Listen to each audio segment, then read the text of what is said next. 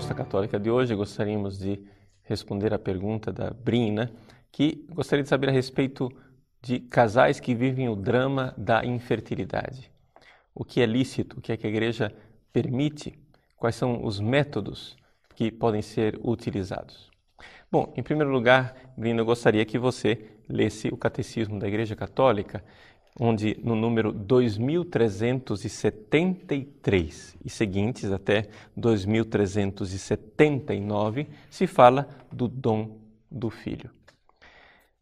Nesses parágrafos existem dois parágrafos específicos que mostram a imoralidade dos métodos artificiais de inseminação. Por que são imorais? Porque esses métodos artificiais eles dissociam o ato conjugal, ou seja, a relação sexual dos dois esposos, do ato da procriação, para transformá-lo em algo é, técnico, uma experiência de laboratório. Isso em si mesmo já é imoral. A coisa fica ainda mais grave, moralmente falando, quando nós começamos a falar de é, inseminações heterólogas, ou seja, onde se usa o esperma ou o óvulo de pessoas que não são nem sequer o casal que realmente está unido em santo matrimônio. Aí a coisa se torna absolutamente inaceitável. Seja como for, nos métodos de inseminação, tais quais eles são apresentados né, pela ciência, a chamada inseminação in vitro, inseminação, o bebê de proveta, né, popularmente falando, essa inseminação in vitro ela é imoral também por outras razões bastante graves, que é o risco de vida para os embriões que são fecundados. Você sabe que hoje a praxe geral das clínicas é fazer com que a mulher ovule uns 6, 7, 8, 9, 10 óvulos, né? dar uma dose de hormônio para a mulher para que ela ovule. E então esses óvulos são inseminados depois, uma vez que nós temos lá 10 embriões, o médico escolhe, quase como um nazista num campo de concentração, que escolhe quem é mais saudável e merece viver e quem é menos saudável e merece morrer, escolhe alguns embriões mais saudáveis e os implanta no corpo da mulher. Se houver nidificação, muito bem. Se não houver, paciência. Vejam com que banalização se está tratando a vida humana. Nós estamos falando aqui de 10 pessoas. Se nós falamos de 10 embriões, estamos falando de 10 pessoas. Pessoas humanas, com dignidade de pessoas humanas. Pessoas que têm alma imortal. Essas pessoas, esse pai e essa mãe, irão encontrar no céu.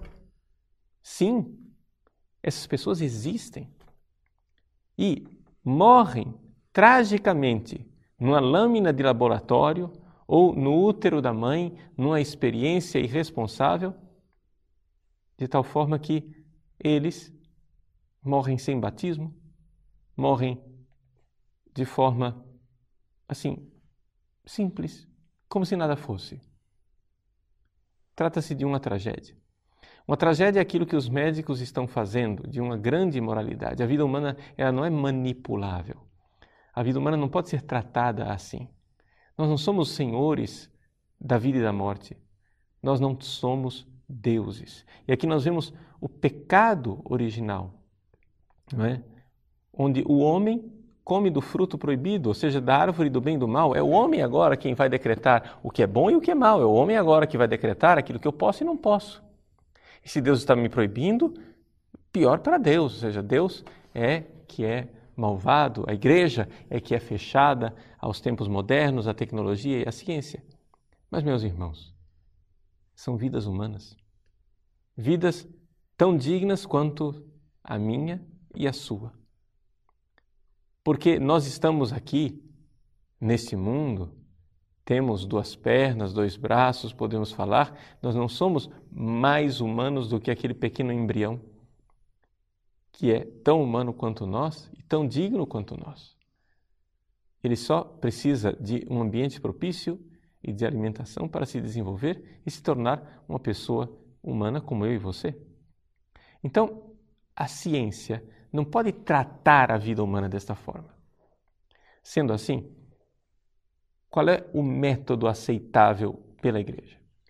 Para os casais que têm dificuldade de é, conceber, de fecundar uma criança, de engravidar, existe somente um caminho, que é o caminho de os dois, de o casal ter uma relação sexual natural. E o médico, então, pode ajudar o esperma que já está no corpo da mulher a fazer o seu caminho na direção do óvulo. Mas veja, é necessário isso.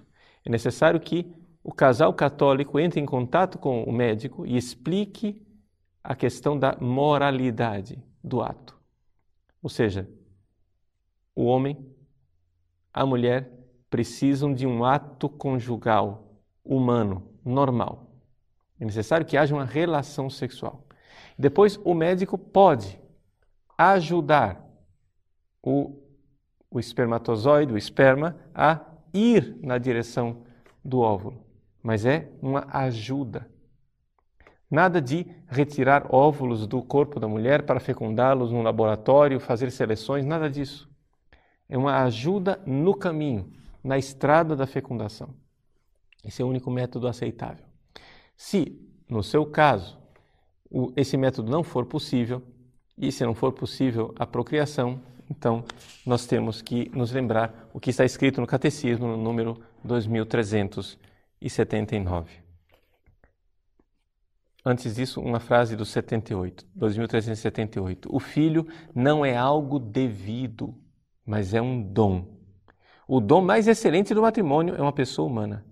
O filho não pode ser considerado como objeto de propriedade a que conduziria o reconhecimento de um pretenso direito de ter filho. Então, o filho não é uma coisa que você tem direito. O filho é um dom de Deus. Nós perdemos um pouco essa noção. Então, no 2379, o catecismo então apresenta a solução. O evangelho mostra que a esterilidade física não é um mal absoluto.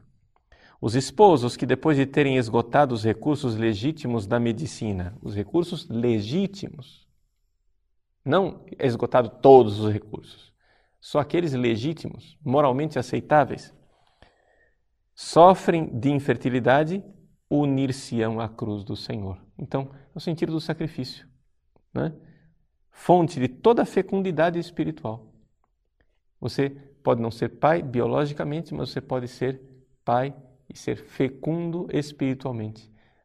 Uma paternidade e uma maternidade espirituais, unindo-se à cruz de Cristo. Podem mostrar sua generosidade adotando crianças desamparadas ou prestando relevantes serviços em favor do próximo. Ou seja, o que o catecismo diz é que a paternidade, mais do que um ato biológico, é um ato espiritual.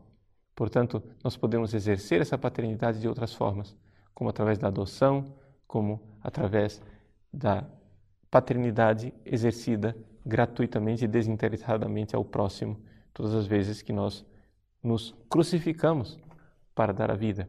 E essa é a verdadeira paternidade. O Santo Padre Pio de Pietrelcina nos recordava: as almas custam sangue. Ou seja, na verdade, é abraçando a cruz que nós exercemos a nossa paternidade e a nossa maternidade espiritual.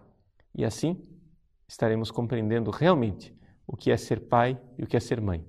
É algo que é próprio de Deus, que Ele dá como um presente e como um dom ao ser humano.